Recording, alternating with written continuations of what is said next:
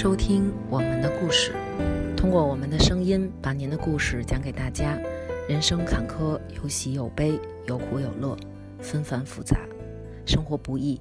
若能博您一笑，纾解压力，缓一口气，又或能对您有意义，也许警醒，也许疏解心结，这是我们做电台最大的初衷和最大的欣慰。感谢大家多年的陪伴，愿我们在各地各自安好。呃，这期的一声叹息节目上线之后呢，我们收到了听众的来稿，下面就把他们的故事讲给大家。有一位听众来稿说，听了你新一期的节目，我有些心里话想对你说。零七年上高三那年，父母离婚了，又是老套的剧情，小三上位，对方是个浙江看犯人的。而我的父亲是一个搞技术的。从我有记忆以来，我爸爸总是在出差，在家的时间很少。我早已习惯了爸爸不在家。我永远忘不了零八年元旦那天晚上，跟妈妈正在看电视。我随口问了一句：“今年元旦我爸什么时候出差回来？咱们去吃大餐。”我一向坚强的妈妈忽然嚎啕大哭，告诉我他们离婚了。我如同五雷轰顶。抄起电话给我爸爸打电话，问他什么时候回来，为什么不要我了？爸爸叹了口气，说他现在在北京，给了我一个地址，让我明天去找他。第二天我去找他，问他为什么？别的家长总吵架却没有离婚，他们从来不吵架却离婚了。问他是不是有了别的阿姨？爸爸低下头不说话。这时家里的电话响了，我爸去接电话。说话的声音特别小，我立马抢过电话问对方是谁，他特别有底气地说是他的妻子，我的天都塌了，直接跑回了学校。大学四年，爸爸来看我，我总是躲着不见他，打电话也不接，心里放不下对我爸的恨。后来我慢慢长大了，心里也慢慢的原谅了我爸爸，慢慢的也与他来往，也从别人的口中。得知他这些年一直过得不好，那个女的对我爸爸不好，总是监视他，我也只能安慰安慰他。有一天，爸爸喝高了，哭着给我打电话，说他特别后悔。那个女的一领证，就跟变了一个人一样，长期两地分居，每天必须跟他通电话，如同审犯人一样，天天审他，让他做思想汇报。我也劝过我爸爸跟他离婚。可是根本离不了，他们一家子都是公检法的，起诉只能在浙江起诉。爸爸每一次都败诉。慢慢的，我也不再过问爸爸的感情生活，见面只聊聊他的身体。父母离婚对我的影响真的很大，一段时间我根本不相信爱情，不相信婚姻。后来，我从前的好哥们儿，也就是我现在的老公，一直陪伴着我。让我慢慢的相信了婚姻，公公婆婆也不介意我是个单亲家庭的孩子，对我就像亲生女儿一样。正当我觉得我的生活往好的方向走的时候，去年的七月十四日晚上，爸爸大下雨天的来找我，对我说：“都是爸爸不好，爸爸要走了，以后跟你老公好好的过日子。”我以为是爸爸调动工作的事情搞定了，要去美国定居了，但是心里总觉得不对。他走后，我一直给爸爸打电话，问他是不是有什么事儿，他一直说没有事儿，一直打到夜里两点。爸爸说他困了，想睡觉了，我才挂了电话。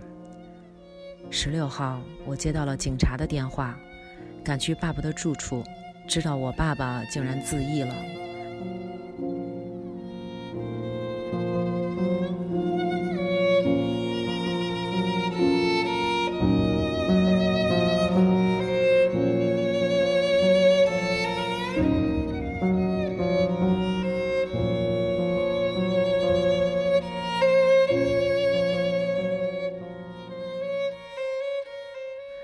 走的时候应该是跟我通完电话，我还没有反应过来，那个女人带着律师从浙江杀了过来，直接过来说遗产的事儿。葬礼他不出钱也不出席，连我爸最后一面也不肯见。他让我放弃遗产，我从没有见过如此恶毒之人。后来是我跟我老公送走我爸的，刚从悲痛中稍稍缓过来，就接到了法院的传票。他起诉我不配合分家，他只提供明面上的三个房、两辆车，剩下的说没有财产。我只能艰难的去取证他隐藏的财产。真的，我现在过的每一天都很煎熬，但又不想让周围的朋友担心我。我总是在朋友圈发些高兴的事情。来掩藏我真实的情感。今天听了节目，我心里太难受了。我知道人总是要往前走的，但是我心里的煎熬更多的来源于自责。我曾经不止一次的想过，如果那天我拦住我爸，不让他从我家走，也许他就不会这么走了。这些话憋在心里很久了，不知该和谁诉说。今天说出来了，心里好受些了。希望我家的事儿能给大家一个警醒吧，希望大家都可以执子之手，与子偕老。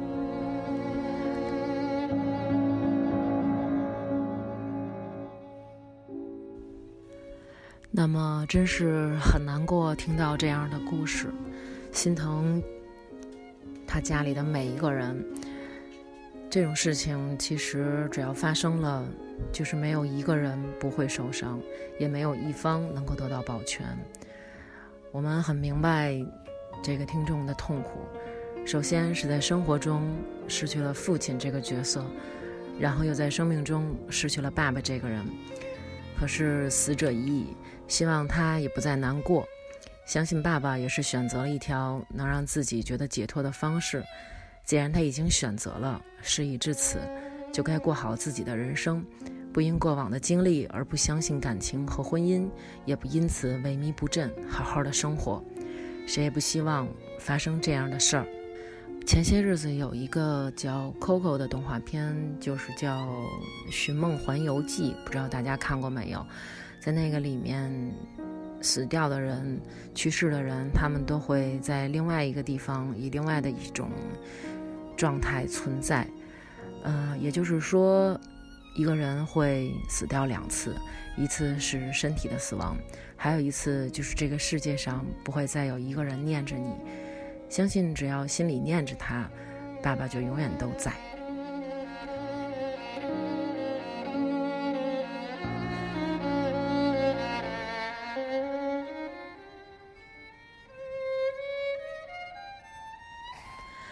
但是最后也要有一个好消息跟大家分享，就是这位听众，她现在生活的很幸福，她的老公还有她的公公婆婆，并没有因为她是单亲家庭而看不起她或者觉得她有什么问题，反而家人都很维护她，公公婆婆也像对待亲生女儿一样对她。我相信这个也是爸爸在天上保佑她吧。最后我们祝她夫妻恩爱。然后婚姻生活幸福。那么她跟老公也准备要宝宝了，我们在这儿也祝他们能够顺利的怀上宝宝，生一个健康的、可爱的小宝宝。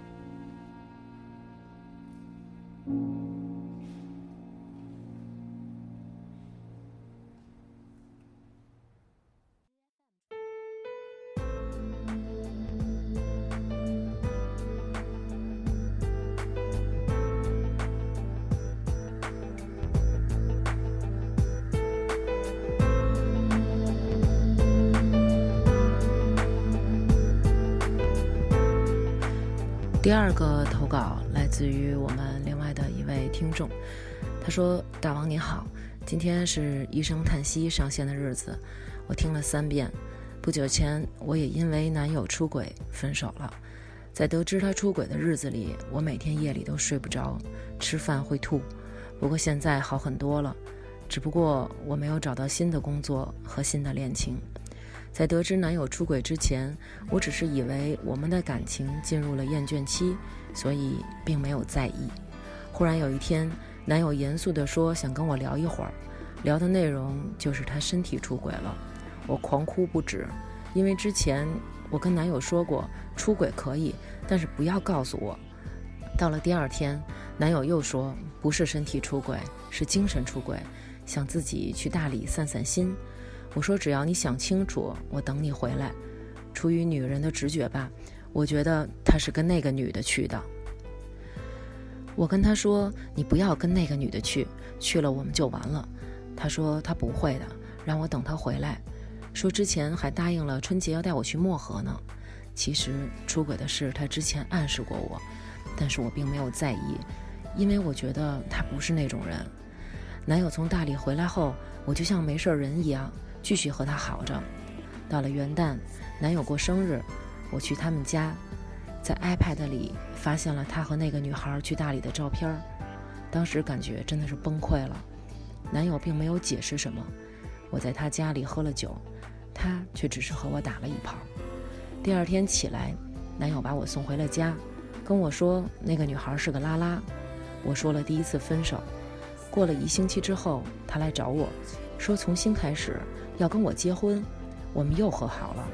我问他。为什么要跟那个女孩去大理？他说需要一个仪式感。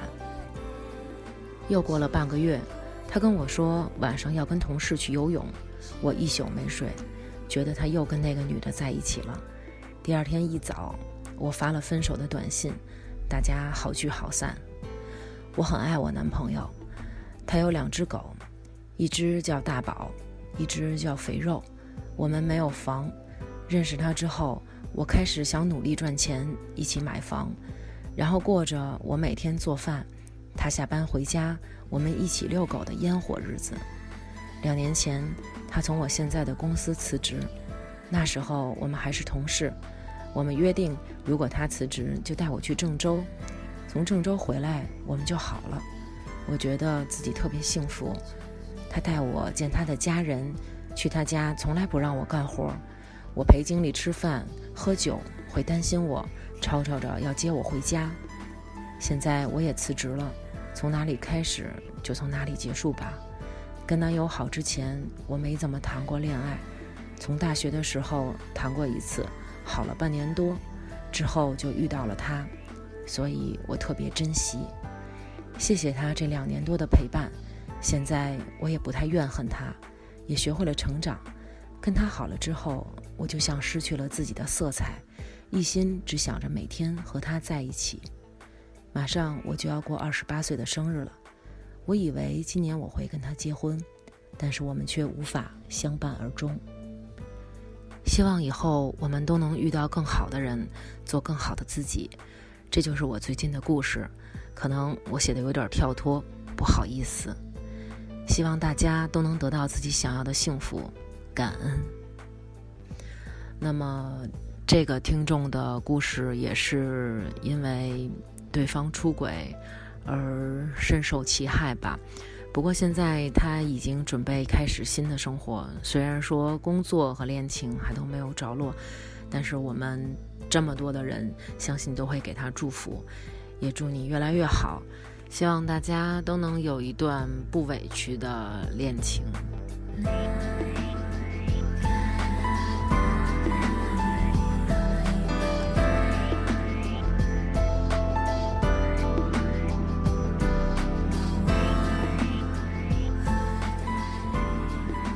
呃大部分有婚外情的男人，他们会觉得只有情人才是懂自己的人，可以跟他无话不谈，感觉这辈子有了他就会非常幸福。可是，如果真的结了婚，又能维持多久呢？结了婚没有偷情的刺激，感情会不会像之前和妻子一样淡下来呢？现在也许觉得不会，可是很多人当初也是因为爱他们的妻子才结婚的，而这种爱完全可以再一次的消失。也有人说妻子的种种不是，可是这只是一种可怜的借口。妻子不理解你，你可以试着沟通，有什么矛盾也应该听一听他的苦衷，而不是找婚外情来填补空虚，这对妻子和第三者都是很不公平的。每个人都要对自己所做的事情负责。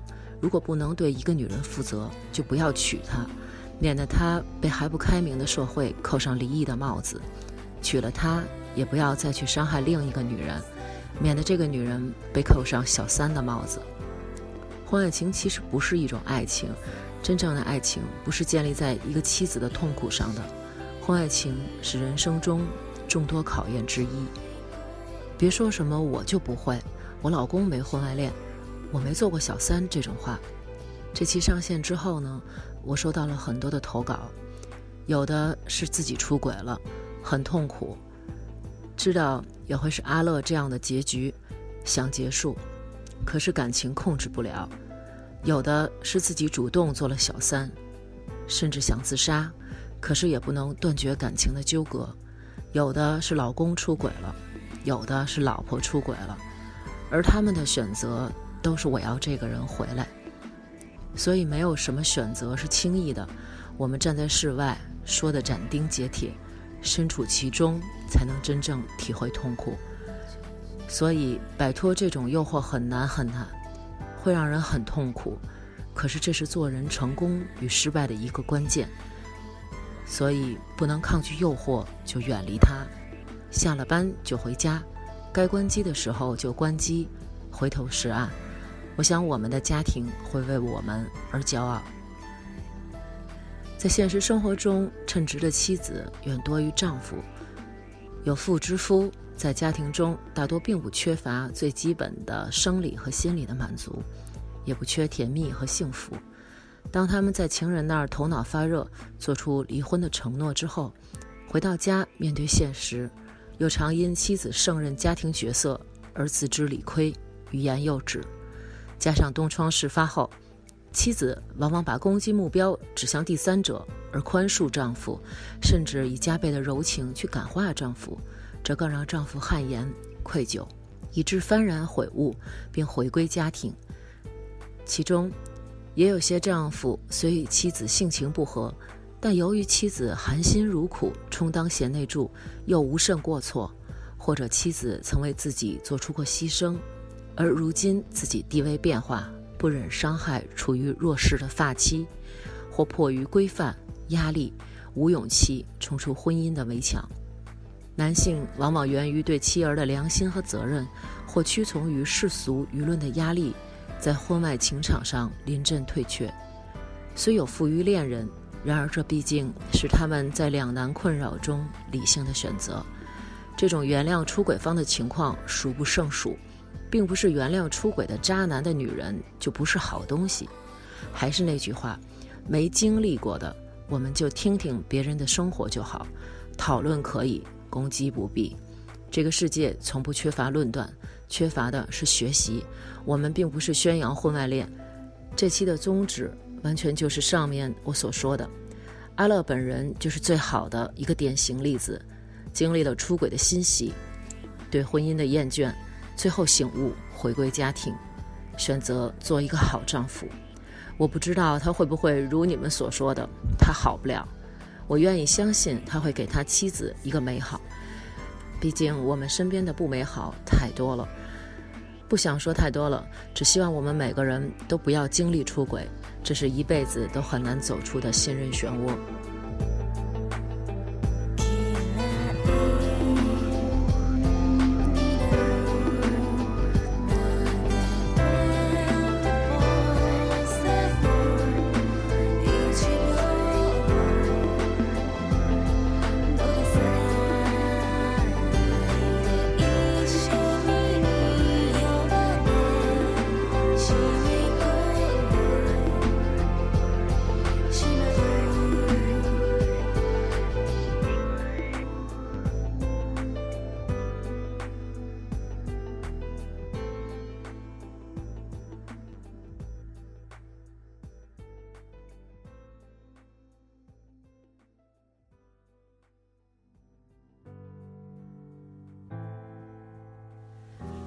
在这里想要跟大家分享一个文章，这个文章叫做《出轨是故事的开始》。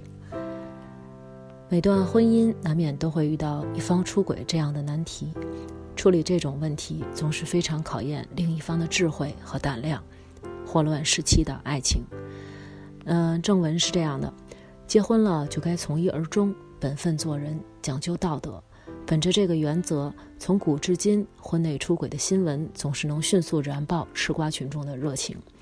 从最早的西门大官人与金莲的故事，到最近沸沸扬扬的各色出轨事件，当两个人的感情扯出来第三个甚至第四个人时，大家情不自禁的就是想要看看表现，判判对错，再热闹的表达一番自己的观点和情绪。不同吃瓜群众面对出轨这件事情参与的角度也不同，有的人喜欢热烈的道德批判，你做这个事情的时候有没有想过你的女儿？有没有想过你的老公？有没有？道德的小刀嗖嗖的飞，站在制高点的一边毫不留情、公正不阿的评判。这部分人有这样一个假设，那就是当事人处在这个事情之中，完全没有考虑到这些那些。这种想当然的自我意识过剩，生活中挺常见。换个句式，也许更清晰。你就没想过为啥只有你学习不好？你就没想过为啥只有你总被别人欺负之类的？省省吧，对方才是真的主角。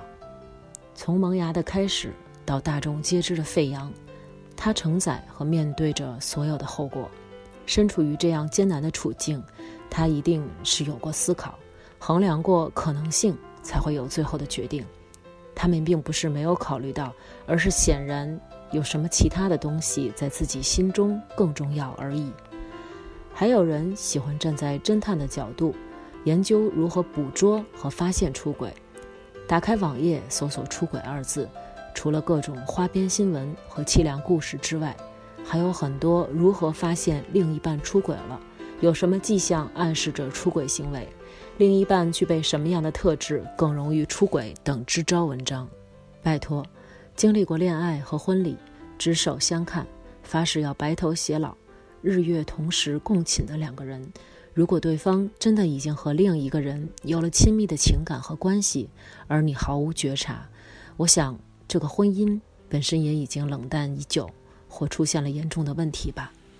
另外，就算福尔摩斯现身抓到了又怎么样？生活不是侦探电视剧，一个蓝西服的小学生指出凶手的名字，就一切万事大吉了。无论是何种形式的情感纠葛，都会对婚姻里的双方造成巨大的伤害，甚至对第三个人也是一样。比起搜取证据一棍打死，更重要的是如何面对伤害，如何去面对未来。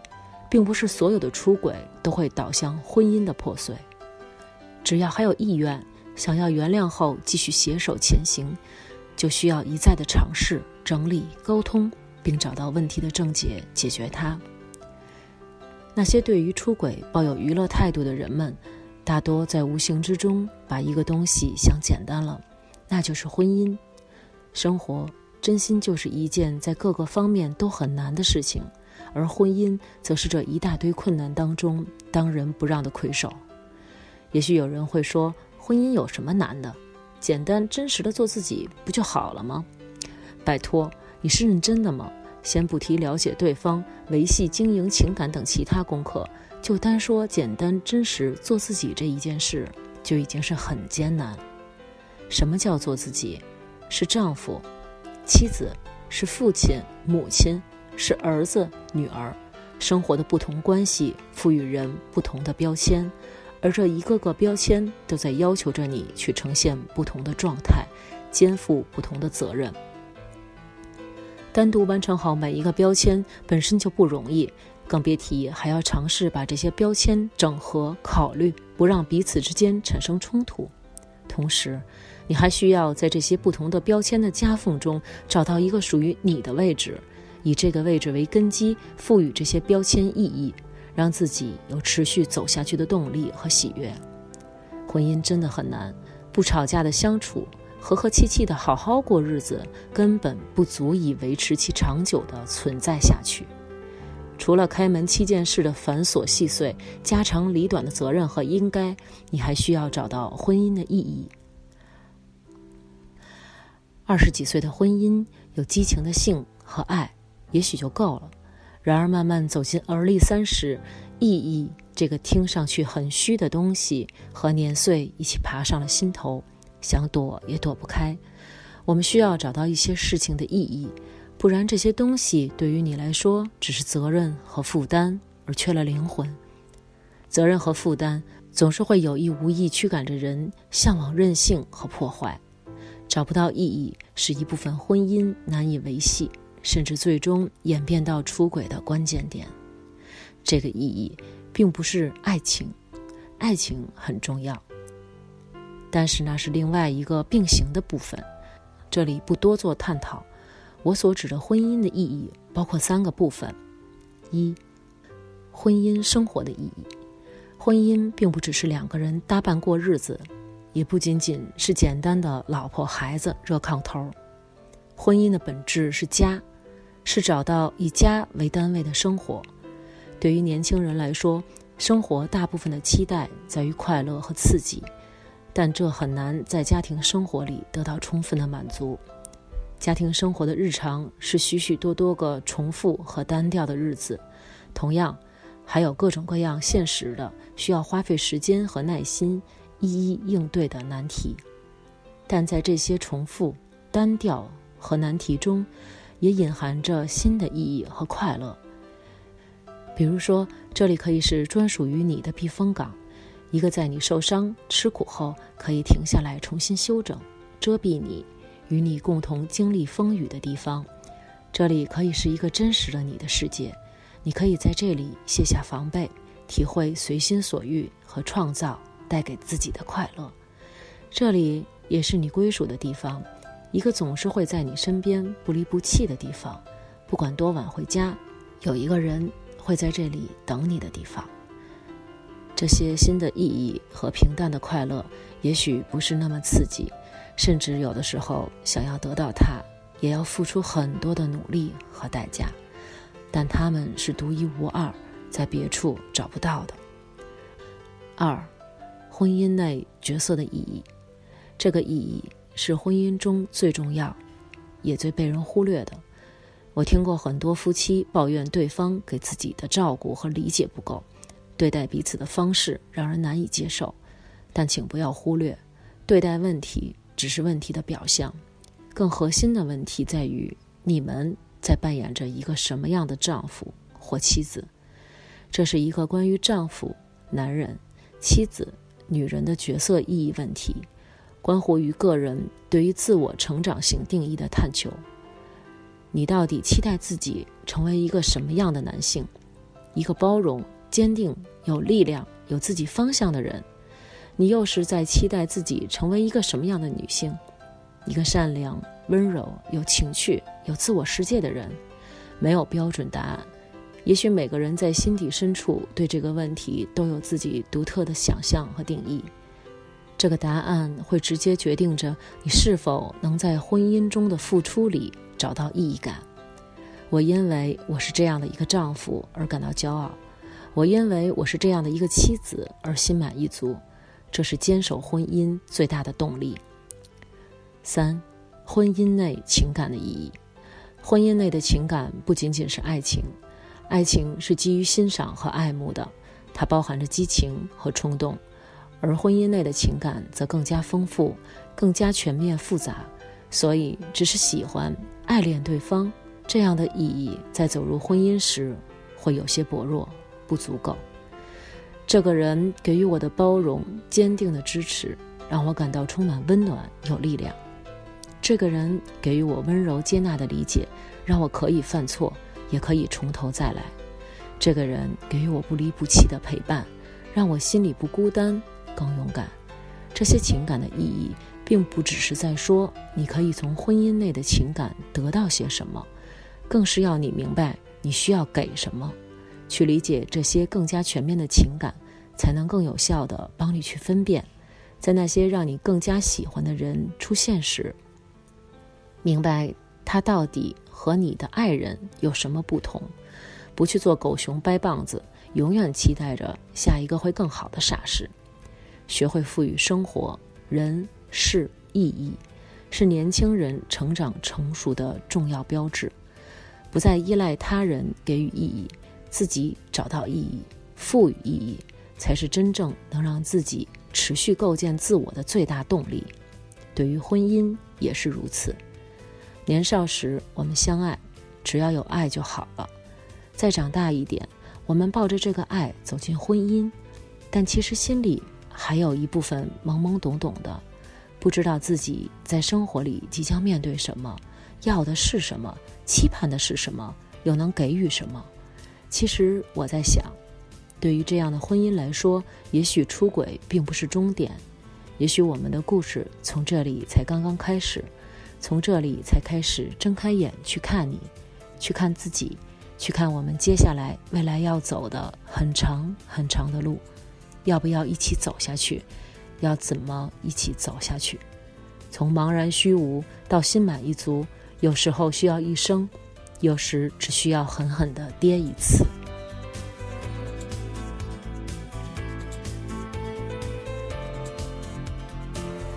这一篇文章来自微信公众号“清新记 Plus”，他们的微信号是“清新记”的汉语拼音，呃，然后后面还有一个 “new”，清新剂 new，呃，是我的好朋友，著名的心理咨询师李阳老师，他的公众微信号里面的文章有很多，我觉得都。对我们的心理建设有很重要的意义。如果大家喜欢的话，可以关注一下，也许能够让我们都慢慢的了解自己，遇到真相的时候不慌张。谢谢大家，再见。